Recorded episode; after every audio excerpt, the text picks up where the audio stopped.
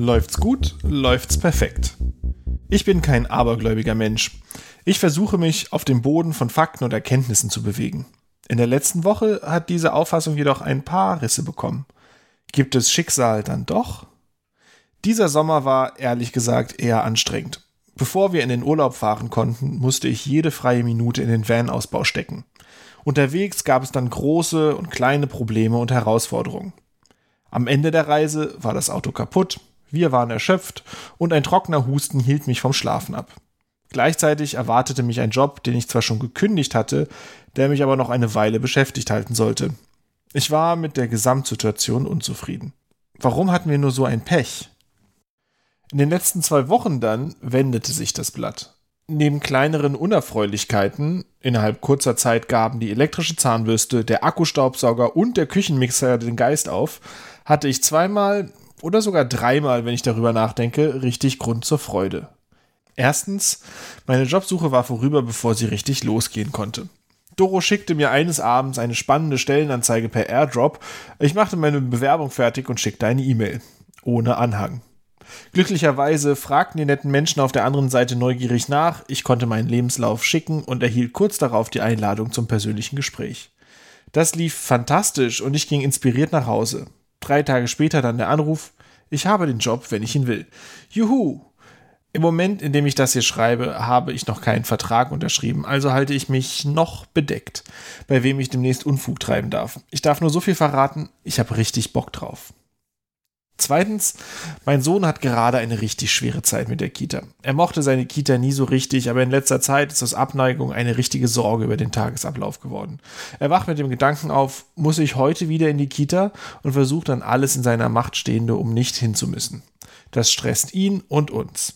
Vor einer Woche dann kam aus dem Nichts eine E-Mail von einer Montessori-Kita, bei der wir unseren Sohn vor drei Jahren angemeldet hatten. Wir sollten mal zum Kennenlernen vorbeikommen. Die Kita gefällt uns und ihm super und kurz darauf erfuhren wir, dass sogar die kleine Schwester dort einen Platz kriegen kann. Alle Eltern in Berlin wissen, wie wertvoll Kita-Plätze sind, erst recht, wenn es um seltene Konzepte wie Montessori geht und mehr als ein Kind in Kürze einen Platz braucht. Wir können es selbst kaum glauben und sind super dankbar für den spontanen Ausweg aus dem Kita-Dilemma. Wir müssen jetzt zwar längere Wege in Kauf nehmen, doch das ist ein kleiner Preis für einen zufriedeneren Jungen. Und drittens, ich habe spontan noch Tickets für das Abschlusskonzert der Ärzte auf dem Tempelhofer Feld bekommen. Und es war fantastisch. Obwohl ich schon auf tollen Open-Air-Konzerten von Kraftklub bis KIZ war, reicht niemand den drei Berlinern mit Stromgitarren das Wasser. Live einfach besser als wie auf Platte. Ist das jetzt Schicksal? Ist das die Entschädigung für einen enttäuschenden Sommer? Ich weiß es nicht. So schnell ändere ich nicht meine Weltanschauung, aber ich beschwere mich auch nicht, wenn zur Abwechslung mal alles mehr als rund läuft. Ich hoffe, euch geht es da genauso. Jorams kleine Viscom-Ecke.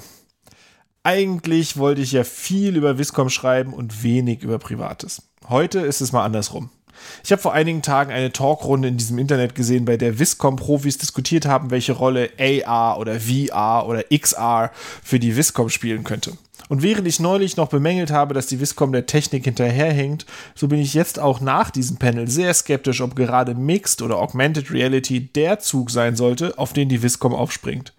Bis auf ein paar Games habe ich noch keine VR- oder AR-Erfahrung erlebt, die über die Gimmick-Faszination hinausging. Wie seht ihr das? Gibt es richtige Hammer-Anwendungen in AR? Aus der Forschung. Reichen Fakten, um Menschen in Streitfragen zu überzeugen? Nein, sagt eine aktuelle Studie. Both liberals and conservatives believe that using facts in political discussions helps to foster mutual respect, but 15 studies across multiple methodologies and issues show that these beliefs are mistaken. Political opponents respect moral beliefs more when they are supported by personal experiences, not facts. Aus Personal Experiences Bridge Moral and Political Divides Better Than Facts von Emily Cuban et al., publiziert in PNAS im Dezember 2020. In der Studie geht es um Moral Beliefs, also die großen Fragen um Waffenrecht, Recht am eigenen Körper, Einwanderung und Umwelt. Doch auch unscheinbare Wissenschaftsergebnisse werden meiner Meinung nach in der Wahrnehmung immer mehr zur Glaubensfrage. Infektionsbiologie, Pflanzenforschung, Klimaforschung, Energiewirtschaft, Fahrzeugtechnik und etliche Felder mehr werden öffentlich diskutiert und sollten oder müssen sogar Position beziehen. Forschung findet nicht im luftleeren Raum statt, außer Physik, und muss sich demnach auch ethisch-moralischen Fragen stellen.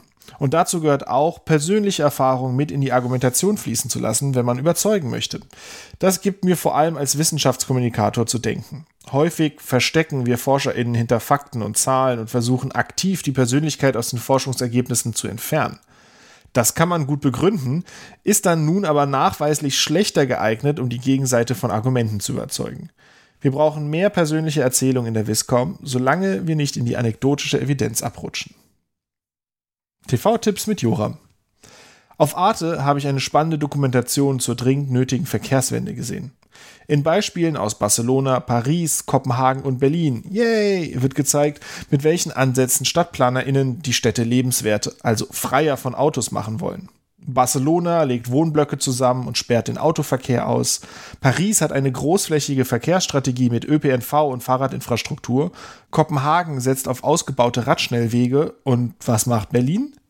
Berlin baut Parkplätze statt Radwegen unter der U-Bahn-Strecke und verspricht ganz bald auch wirklich mal in Tegel mit einem modernen Neubauviertel loszulegen. Es war schon sehr ernüchternd zu sehen, wie weit Berlin im europäischen Vergleich hinterherhinkt.